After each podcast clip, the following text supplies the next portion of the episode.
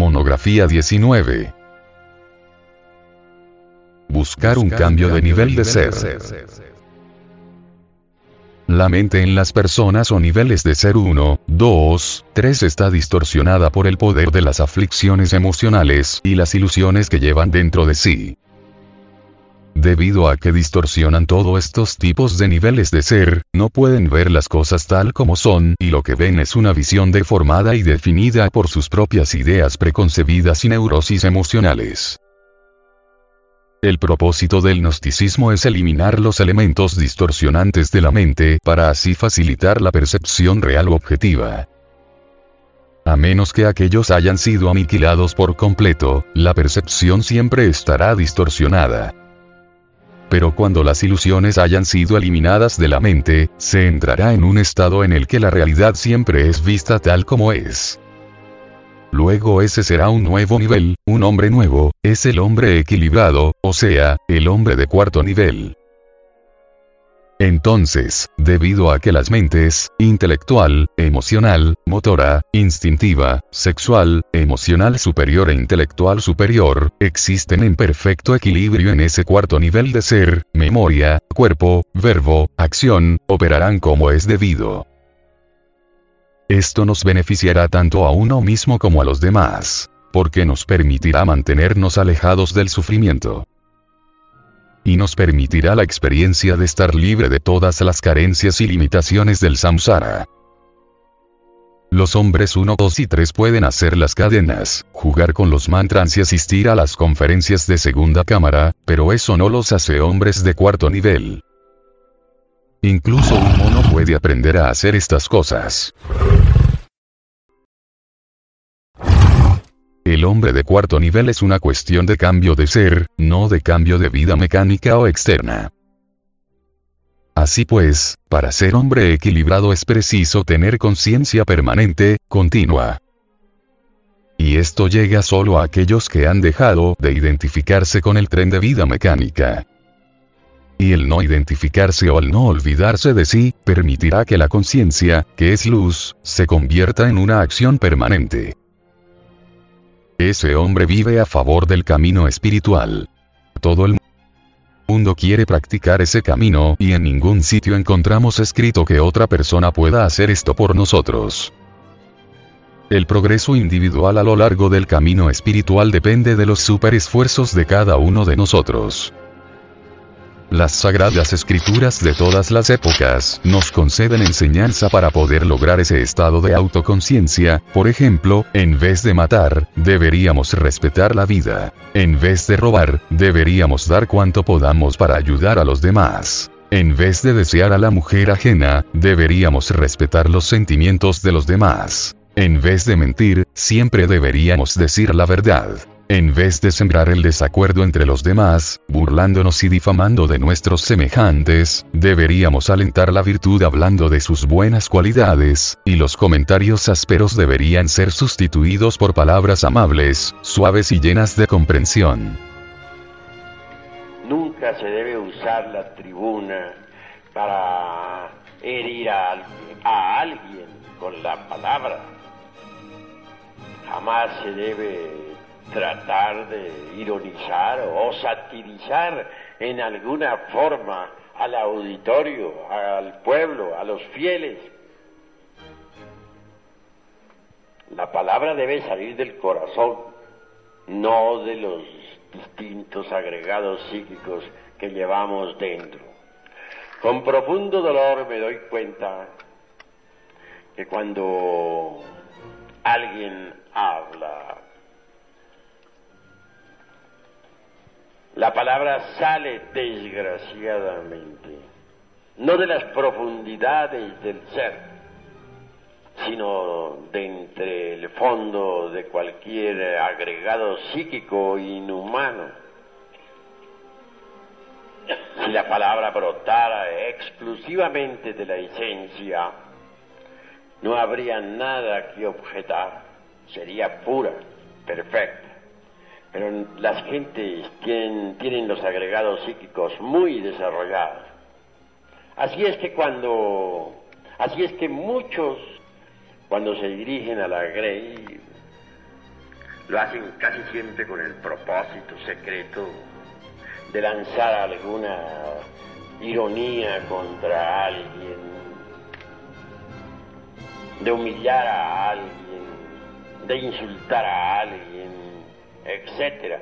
Es decir, no nace la palabra de la esencia pura, no brota del ser, surge de entre cada botella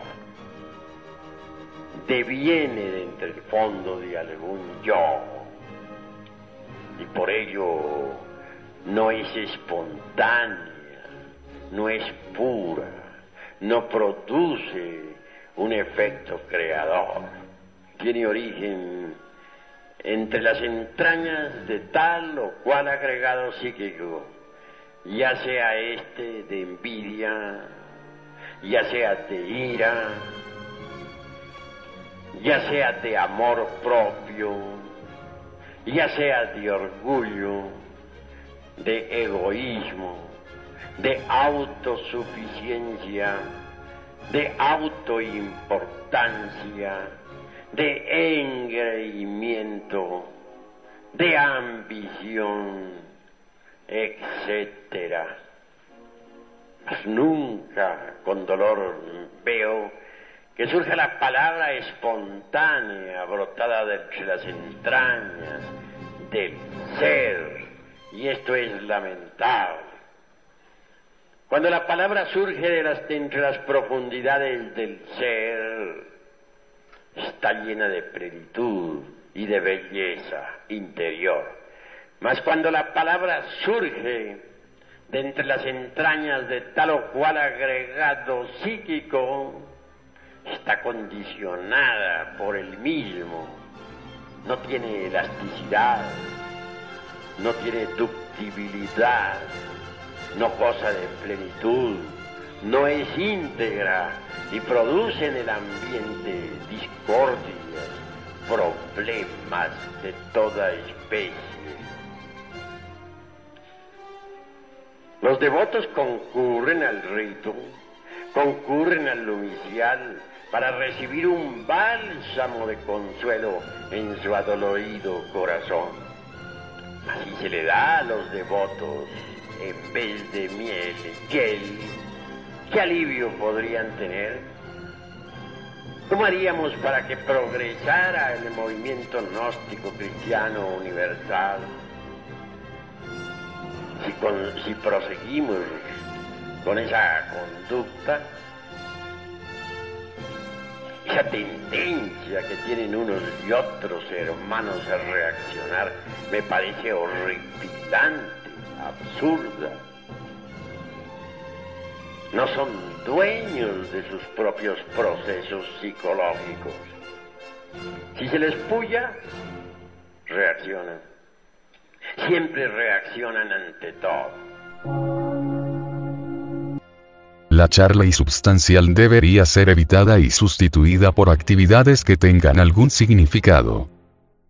El deseo de aferrarse a las cosas debe ser superado dándole paso al desprendimiento. La antipatía dirigida contra los demás debe ser sustituida por sentimientos de la compasión. Y las creencias incorrectas deben ser eliminadas, para lograr las actividades realistas. No practicar todas estas cosas es engañarse a uno mismo. Cuando vemos surgir dentro de nosotros algo que nos causa ira o deseo de aferrarnos a los objetos, lo mínimo que podemos hacer es enfrentarnos a esos estados distorsionados de la mente y tomar una actitud libre basada en la compasión. La esencia del gnosticismo es un cambio de mente o metanoia, porque toda nuestra desgracia se debe a la mente distorsionada, y si no transformamos nuestra mente, nuestros procesos mentales y la capacidad de cortar esos flujos de pensamientos negativos en cuanto aparecen. 20 años de meditación en una lejana caverna no nos servirán de nada. Antes de buscar una caverna, lo que deberíamos hacer es conquistarnos a sí mismos en nuestro pensamiento, sentimiento, acción. Solo entonces nuestra estancia en la remota caverna de meditación será algo más que una pérdida de tiempo, porque de lo contrario lo único que hemos hecho en ella será hibernar igual que hacen los osos.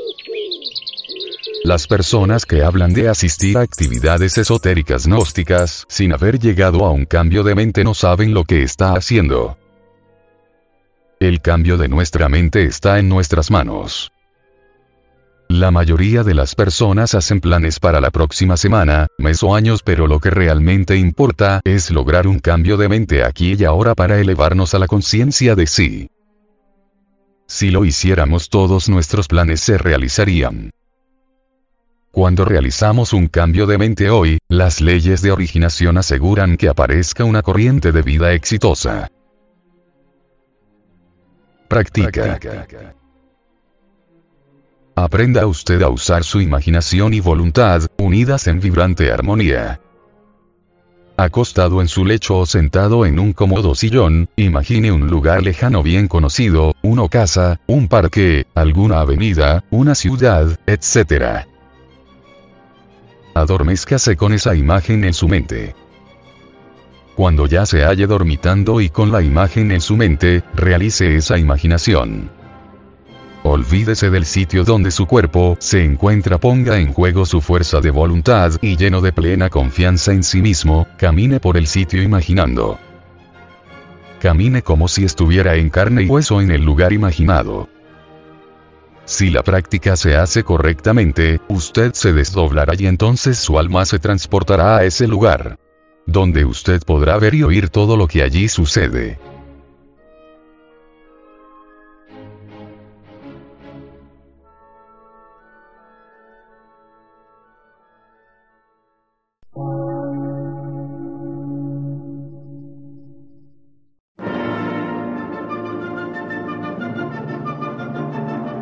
Emisora, gnóstica, transmundial. Por una nueva civilización y una nueva cultura, sobre la faz de la Tierra.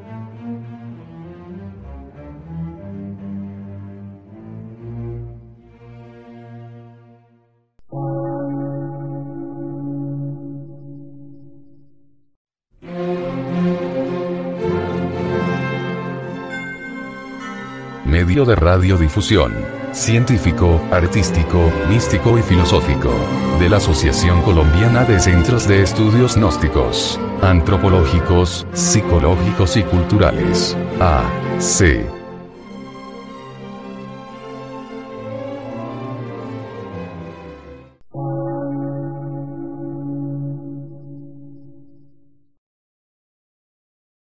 Lectura en movimiento. Difusión sin fronteras.